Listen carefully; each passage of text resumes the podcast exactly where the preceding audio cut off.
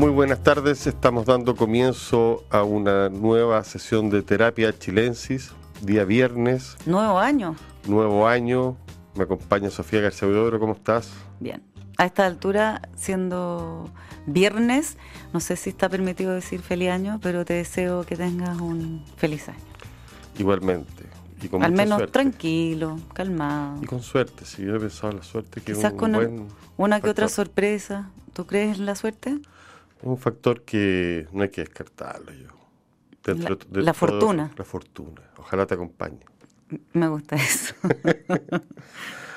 no nos acompaña esta vez porque está sobre demandado. Demandado nuestro querido Arturo Fonten, lamentablemente. Compromiso ineludible, un público que lo reclamaba en otro lugar. Así que vamos a tener que batirnos entre nosotros, Sofía. Así es. Oye, yo estuve preparando algo que es un poco eh, ocioso, pero quizás le puede interesar a algunas personas que me estuve fijando en qué cosas se habían escrito sobre el verano, que es lo que nos espera. ah, ya, un compendio No, no para tanto, pero por ejemplo, el primer libro, José Donoso, se llama Veraneo y otros cuentos, del año 1955. Eh, en ese libro viene el famoso cuento de una señora también, que es uno de los clásicos relatos de Donoso y Veraneo habla de unas vacaciones vistas desde la perspectiva de las nanas, de las mujeres encargadas de cuidar a los niños. Servidumbre. Sí, están en la playa, eh, conversan entre ellas, hablan de los chismes que se dicen de sus patrones, los niños entre medio intervienen. Eh, es un relato como realista, que en pocas páginas uno se da cuenta de lo que pasa en balneario hasta el día de hoy, digamos. En ese sentido. Atemporal. Es atemporal, es un clásico. Es un donoso más cercano a Coronación, por cierto, es más joven que al del Obsceno Pájaro la Noche, es más contenido, un cuento bonito que los interesados perfectamente lo pueden encontrar ya sean los cuentos completos de Donoso que están publicados por Alfaguara recientemente o en internet está reproducido. Y hay otro, voy a mencionar solo dos. Pero me gustó este ejercicio, pero ¿lo, podemos prolongar a los próximos programas? De repente. Estoy se, me, están viniendo a la cabeza eh, libros de verano.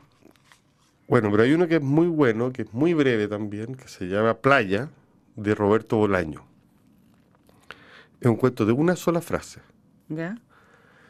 Que dura una página y media, dos páginas, y desde ese cuento eh, habla un tipo que es ex heroinómano, que vuelve a su pueblo y se pasa, va a la playa, está tomando una terapia de metadona para dejar la heroína y está dispuesto a rehacer su vida, pero solo en en esa frase hace una cantidad de recuerdos de cosas que le están aconteciendo en ese momento. Es un cuento magnífico, lo escribió Bolaño, fíjate, para el año 2000, para estos suplementos de, verano mm. del diario El Mundo. Y hoy día está en el libro El secreto del mal, recogido, que es un libro póstumo de relato. Y además es como un clásico Bolaño también, Playa. Eh, léalo tiene otro Bolaño que también es eh, situado en Veraneo, ¿cómo se llama? El Tercer Reich. Sí, tiene otro, tiene Veraneo. Tiene, varios todo veraneo, aquí todo, todo el tiempo la rutina de ir a la playa, salir, eh, sí. van sucediendo cosas. O lugares donde se veranea, pueblos, le, interesaba Bueno, están los campings también de los detectives Sí, eh, que trabajaba ahí y vivía también en un pueblo, entonces yo creo que Oye, y se, me, se me vino a la cabeza también cuando, cuando eh, esbozaste el, tema del verano, una novela muy querida de la, no sé si de la infancia o la primera juventud, eh, Nuestras sombras, de María Teresa Bach, que es el verano de una niña, una parcela como en Olmué o Quilpué, donde no pasa nada, y es un libro maravilloso, y transcurre como en calor subiéndose a las copas de los árboles para buscar un poquito de sombra y un libro muy muy preciado eh, por, por toda una generación, no solo por mí, que además estoy emparentada con la autora, sino que, que marcó a, a toda una generación. ¿Se encuentra por ahí? ¿tú Sí, creo que está, lo siguen dando que de, lectura en, en, los colegios, Nuestros Sombras. Si busca literatura para niñas 12 años, por ahí, muy, muy bonito.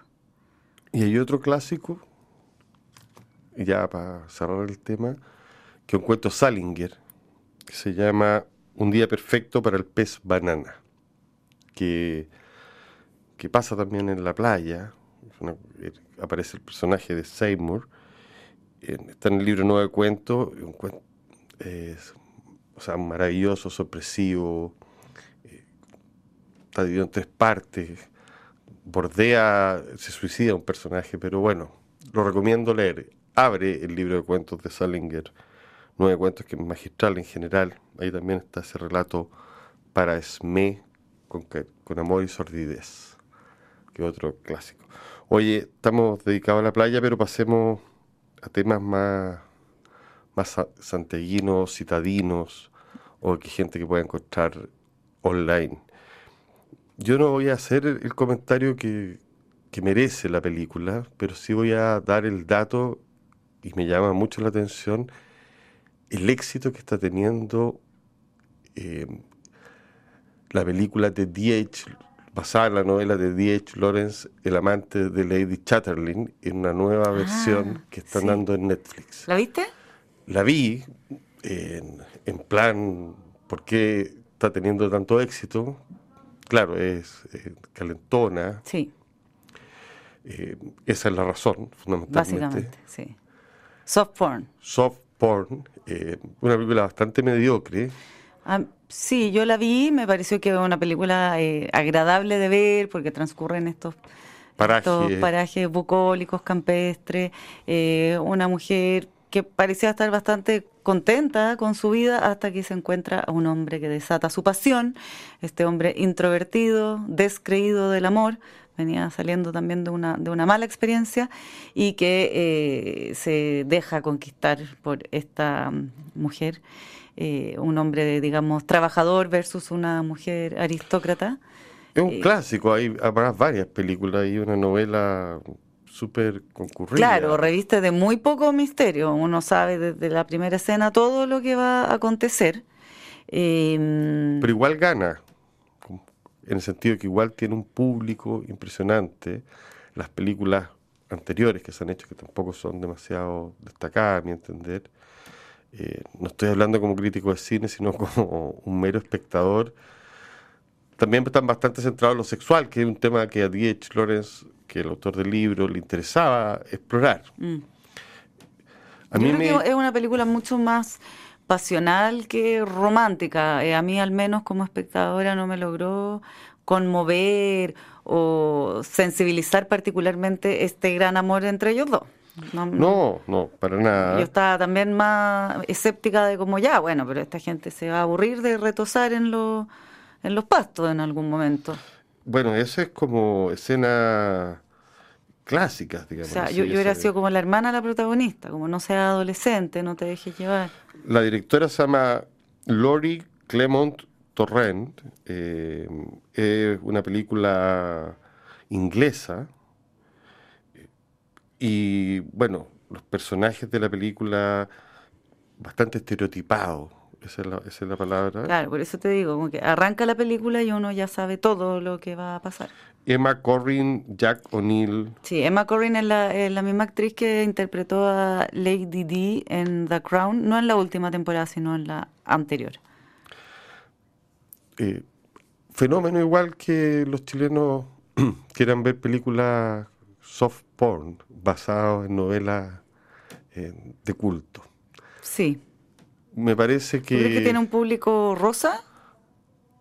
No sé, pero es, como que la gente eh, lo comenta sin vergüenza. Sí, ¿no? y, despertó pasiones también eh, eh, entre quienes la vieron. Yo En mi WhatsApp circuló la recomendación. ¿Viste? Mm. No hay que dejarla pasar, no porque uno no la encuentre buena, eh, hay No, que dejarla pasar porque tiene otros atributos. Se deja ver porque es una película de... de- Tiene atributos que desconocidos, como las teleseries turcas. Ya, Ya, condimento, condimento. sí. Hoy encargué un libro que se llama Nada más, Ya. de Marguerite Duras, editorial Periférica, que siempre saca libros cool. Eh, es el último libro que escribió. Se lo dicta a su amante, Jan Andreas Steiner, que es un hombre mucho más joven que ella, gay, que tiene una relación amorosa muy particular, y son frases que le va dictando los últimos días de su vida. Eh, creo que tres días antes de morir se termina el libro. Mira, para ser bien sincero, no es lo mejor que de Marguerite Duras, por muy cerca de la muerte que haya estado. eh, Ya, pero, pero pu- puede ser... pero un documento muy interesante. Puede ser bueno sin ser lo mejor. No interesante porque son como sus palabras terminales. Ella siempre trabajó con la voz, entonces aquí ya estamos como musitando. Mm. eh, entre una carta amorosa y despechada, medio existencial, tiene algo de confidencia. Es un libro que sin duda va a encontrar sus lectores, por lo raro, por lo agónico, entre los fanáticos de la Marguerite Duras. Los que no lo sean, les recomiendo empezar por otro libro de ella. Practica en él lo que ella observa como escritura flotante, o sea, son frases así eh, sueltas, muy, muy, muy para los fans, pero también me, creo que hay que dar cuenta de él. Es no, súper novedad, así que no se encuentra tanto en librerías chilenas, hay que pedirlo por busca libre. Perfecto. ¿Estuviste viendo películas tú? Sí, estuve viendo algunas películas medio eh, fallidas también. Eh, no, no andamos muy... No, nos estamos encontrando las cosas estupendas. Sí, partió exigente este 2023. Bueno, por un lado vi em, The Glass Onion, esperaba también comentarla con, con Arturo, porque él la iba a ver. A él le había gustado la Knives Out, o no me acuerdo ahora cuál es la traducción en español, navajas algo, navajas afuera, no sé. Eh, que eh, es una trama detectivesca con un protagonista que es eh, el, el actor Daniel Craig interpretando al investigador privado Benoit Blanc. La primera película sucedía en el entorno de una familia, donde rápidamente tú te enteras que tras la muerte del patriarca habrían muchos interesados en, eh, en, en los beneficios que, esta, que este deceso podría traer para ellos. O bien, eh, porque claro, todo eh, girando en torno al dinero, porque él de alguna manera eh, sustentaba a, a una familia muy particular. Una película también con, con un gran elenco. Eso es lo, lo, lo, lo entretenido que tienen esta- estas películas que en el fondo convocan a estrellas que son livianas, absolutamente de entretenimiento, no, no, no se trata de gran cine ni mucho lejos, mucho menos, pero que eh, creo yo estaba bastante mejor logrado eh, en, en la primera, en Knives Out. Ahí te- el, el- en, en- en el, el elenco, una de las protagonistas de las principales era Ana de Armas, ahí tu, tu regalona. Eh, ella era como ¿desde la, la sospechosa del crimen. ¿A ti te gusta o no? No, Un poco. Y también, bueno, actúa Jamie Lee Curtis. Estas películas, las ambas, eh, son del director Ryan Johnson. La, la que estamos comentando ahora se estrenó hace un par de semanas en, en Netflix. Es Glass Onion y entiendo que ya está firmado los contratos para otras dos más. Así que van a seguir estrujando este limón. A mi parecer, el resultado de la segunda muy por debajo de la primera. La primera efectivamente es el clásico juego de descubrir quién mató al mayordomo, una cosa así. O eh, donde sucedió un determinado crimen, todo transcurre dentro de una casa, entonces es un espacio cerrado y llega este investigador Daniel Craig a desentrañar también las miserias y las distintas eh, secretos que guardan los integrantes de la familia. ¿Ah? y un galán. Sí, y, y, atractivo, intrigante. Bueno, esta segunda eh, versión, que se llama The Glass Onion, tiene como, digamos que su principal protagonista, estoy como a partir del año muy mala para los nombres, así que estoy eh, eh, teniendo que buscar todo de nuevo. Además de, mm, de, de, Daniel Craig, que se repite y que es el hilo conductor, digamos, entre, entre estas dos películas, él es este detective privado que está en estado de reposo, se quedó sin misión, eso lo tiene sumamente deprimido, este hombre no puede vivir la vida si es que no está investigando, hasta que le llega un encargo. Y se trata de un multimillonario del ecosistema, digamos, parecido a un equivalente a un Elon Musk de ficción, eh, con una empresa que promete el futuro de la humanidad con a raíz de un invento eh, que está desarrollando y que luego dará a conocer, ¿ya? y que convoca a su grupo íntimo de amigos a una isla en Grecia eh, para compartir con ellos y les tiene una sorpresa. ¿ya? Y em, eh, entonces, entonces, este multimillonario es Edward Norton y llegan los eh, los amigos, que a su vez pasan a ser los sospechosos, porque lo único que sabemos es que en este fin de semana, en este viaje en esta isla griega, va a acontecer un asesinato. Y por razones que se van explicando de, a poco y desentrañando. Uno de los invitados, eh, aunque el anfitrión no, lo supo en su momento, es eh, también el investigador Benoit Blanc. Así que, eh, pero ahí se empieza a enredar todo muchísimo más de la cuenta. Y yo creo que, que, uno tiene tolerancia y uno no puede eh, soportar eh, cosas ridículas en la medida en que uno está, ok, en ese lenguaje pero cuando ya empieza a ser una tras otra, una especie de carambolas de, sucesos que no que buscan que buscan solo impresionarte, claro, pero dejando ya cualquier verosimilitud totalmente de lado, eh, con personajes tampoco tan queribles. me pareció a mí que la primera película tenía un poquito más de complejidad porque también es lo que sucede en las familias y los, los, rencores entre los hermanos, los favoritismos, había un poquito más de carne, un poquito más de, humanidad en los personajes y quizás situaciones en las que uno se podía de alguna manera reconocer, todas las familias eh, en algo se parecen. Y en cambio aquí ya está todo como súper escalado, en mi sensación que lo único que se busca es impresionar al espectador, de tal manera que al final ya nada te impresiona. Se pueden ver las dos en todo caso. Se pueden ver las dos y por separado también. Por eso te digo. que, O sea, estoy recomendando la primera mejor. Para los que no lo han visto. Más me gustó la primera, sí. Y Daniel Craig está como muy de moda, ¿no? Bueno, Daniel Craig igual lo hace muy bien, porque a mí me pareció, viendo esta, esta segunda película, dije, pero qué, qué mal ahora Daniel Craig, no tienen súper el, el, detective que era todo cool, ahora parece bobo y habla con mucho entusiasmo, hasta que en cierta parte de la trama, te das cuenta que ha estado fingiendo y ahí uno dice, ah, lo hace bien como actor porque a mí me, había, me engañó, digamos.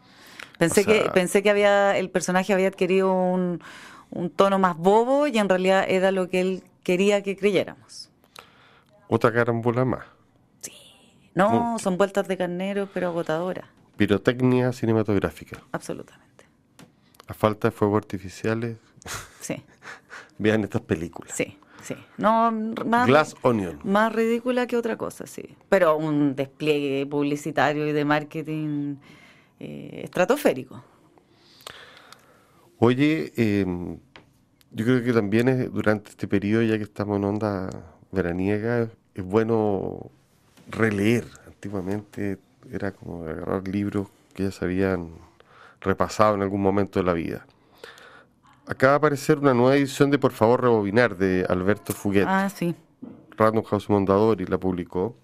Un libro del año 1994, cuando salió, que, causó mucha sorpresa. Fue un libro curioso porque tiene una estructura coral, o sea, hay múltiples personajes que hablan. Se parece un poco a, Magnolia, Thomas Anderson, por Thomas Anderson. Ah, ya, sí. Son ocho narradores. Un tal Lucas García, que es un crítico de cine y música, solitario, aparece Enrique Alecán, que aquí es un hombre herido por una separación. Hay un Julián Asayas, que es como exitoso, pero que a la vez tiene un rollo con su hermano. Anthony Jovet, modelo, que además va a un taller literario.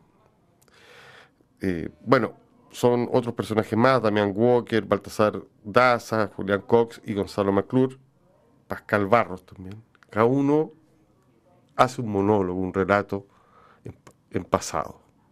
así se articula el libro. Por cierto, los relatos se entrecruzan en algunos momentos y en otros... Pero es coral. Sí, se disparan. Está muy bien captado los años 90 en Chile. Impresionante. Sí, ahí se, es la maestría de Fouquet. No, hay una radiografía de cómo se habla, de las modas, de los requiebros, de las fragilidades que existían en los personajes. Aparece un psiquiatra, mujeres con caracteres muy diversos cada una. Eh, al final hay unos capítulos que vienen en el libro que ya uno se da cuenta que Fouquet en esta novela se parecía al que hoy, que son los textos anexos de los personajes que son escritores o periodistas dentro del libro. Bueno, en esta versión nueva de Por favor rebobinar, eh, que es un libro sobre la soledad, a mi entender, sobre los comienzos también de las cosas tecnológicas, previo a toda la... Y la onda jaguar. Claro. ¿Se entiende Chile, ese Chile? Chile jaguar. Exitismo, consumismo. Eh, pero también hay rock, viajes, drogas, hay personajes dealer, underground, personajes, problemas familiares, gente quebrada, sentimientos que circulan. Eh, yo creo que es un libro que hay que tenerlo, hay que leerlo. Eh, viene un prólogo de Fouquet, un epílogo, perdón, de Fouquet y otro de Cristiano Paso al final, que dan cuenta un poco de lo que aconteció cuando este libro salió, el mundo que existía. Y tanto que se habla de los años 90, pero a nivel político yo creo que aquí uno se sumerge definitivamente lo que es a nivel social y, no una clase, varias. Eh, y es muy interesante, muy interesante cómo está en el país que había respecto de que vivimos hoy. Yo creo que nos parecemos mucho más de lo que creemos. Esa es la sensación que tuve. No hemos cambiado tanto. No, esa cosa que Chile cambió, los personajes. Tengo la sensación que al leer este libro uno eh, reencuentra algunos valores que están entre medio desacreditados, pero que están volviendo, sobre todo la forma de, ser de los chilenos, el lenguaje, que Fouquet lo capta muy bien a través de diálogo, monólogo, y uno se dice, bueno, por lo menos estos sujetos, no me cabe duda que hoy día pueden tener más edad, pero son chilenos, radicalmente, la identidad también, esta identidad media morfa, media crítica, el libro hay que decirlo cero complaciente. La gente está muy angustiada y es crítica de, lo que vive. Que es propio también de esos años, hay que decirlo. No. Bueno, recomiendo por favor rebobinar esta nueva eh, edición. Eh, se lee con mucha fluidez, un placer y vale la pena darle una vuelta eh, porque dan, dan ganas de agarrar otros libros de Fouquet y, dan ganas también de ver ese mapa cultural, se notaba mayor como espesor, ambición. Eso. Espesor. pero al mismo tiempo es, superficial. Es que bueno, es que los personajes acá les pasan cosas, no son No, no, claro, digo la, la, la movía de esos años. Y creo que es el mito, fíjate. Porque en verdad la gente, por ejemplo, estaba muy preocupada de que acontecieran en Chile o, trasladar cuestiones de otros países, mm, de la cultura de otros países. hacer eso era muy complicado. O escribir, no sé, como los poetas norteamericanos de tal año que se hizo acá y traducirlo. ¿A qué me refiero? Que fue un momento cultural donde se tradujeron muchas cosas de afuera, se aplicaron acá. Sí. Eh, cuestiones eh, que a veces nos quedaban grandes, a veces nos quedaban... ansiedad, por así decirlo. Sí, pero eso también generaba una producción. Mm. La gente quería que el éxito o se sentía fracasada. Esa cosa de nadar en un mar de, tibieza no existía. Los personajes están, son mucho más apasionados respecto... Y eso eran un poco los polos, el, éxito versus el fracaso. Sí. El lenguaje de, ese momento. Absolutamente. Y no creo que esto haya desaparecido para nada. Creo que hay eh, mutaciones, pero... Sí, yo creo que el, éxito, bueno, da para largo, pero el éxito se ha mm, complejizado quizá, menos eh, evidente de lo que solía ser. Sí, la gente quizás en aquel momento se dio el gusto de mostrar su éxito, le pasa a algunos personajes de este libro, eh, pero también de mostrar su miseria, había algo de exhibicionismo en esos años. Bueno, imagínate esos años con las redes sociales de ahora. No, una locura, por eso te digo que desconectados ya eran muy energéticos. Imagínate cómo, cómo serían ahora. Bueno, ahí uno empieza a pensar hasta qué punto las redes sociales anestesian. Mm. Porque los personajes tienen como la carne más viva, los personajes, por favor, Robinar, la piel menos eh, curtida, todos saltan, no se deprimen, no le pasan cosas. Eso es, un contraste, digamos. Oye, a propósito de las redes sociales, precisamente de eso trata este libro eh, que, que leí. Eh, que llegó hace poquito a Chile, es como uno de los eh, lanzamientos de, de las últimas semanas, de los últimos días, que es Los Reyes de la Casa de la autora francesa Delphine de Vigan. Ella tiene varios títulos, bien leída en, el mundo, pero, pero en Chile también. Como Amelie Notboom son de ese tipo de autoras que son muy leídas que tienen y producen más o menos rápido. Sí, producen rápido, entonces claro, como prácticamente todos los años o años o cada dos años está llegando un, nuevo título. Nada se opone a la noche, las lealtades son algunos quizás de los más eh, reconocibles y las gratitudes también. Y este, Los Reyes de la Casa, se trata de una mujer eh, siendo joven, prácticamente adolescente, muy eh, adicta, muy asidua a los reality shows, ¿ya? Estamos hablando de los 2000 y eh, cómo de este fanatismo por eh, los reality shows, que de alguna manera su gran sueño era participar de alguno y eso no prosperó demasiado,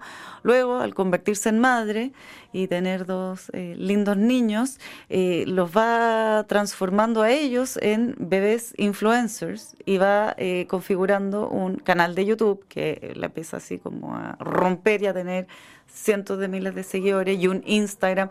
Y más o menos lo que a lo que ya nos hemos acostumbrado y, como tú dices al, frente a lo cual quizás también estamos anestesiados que es ver cómo eh, empezamos a, a ver a unas guaguas crecer en las pantallas de nuestros teléfonos, ni siquiera las conocemos y sabemos las gracias que hacen, el día que caminaron, lo que les gusta comer, eh, su vida. Y esto además mezclando entre medio avisos publicitarios y marcas, porque el coche de la guagua es no sé cuánto, hashtag, y todo bastante normalizado. Bueno, aquí obviamente eso que vemos a diario está llevado un poquito más al extremo, pero, pero una situación que existe, que son además estos canales eh, familiares donde la dinámica es madre e hijos y van recibiendo regalos y hacen esta, este asunto que se llama el unboxing. Yo sigo uno.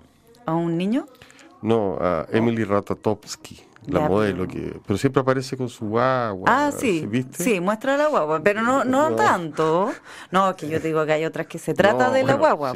Yo la sigo por ella. Pues yo me imagino que la sigues por otras buenas razones, pero... En rata se eh, de tanto en tanto muestra la guagua, pero no, no, la, no la ha transformado en objeto publicitario. No, todavía no. Creo que todavía no.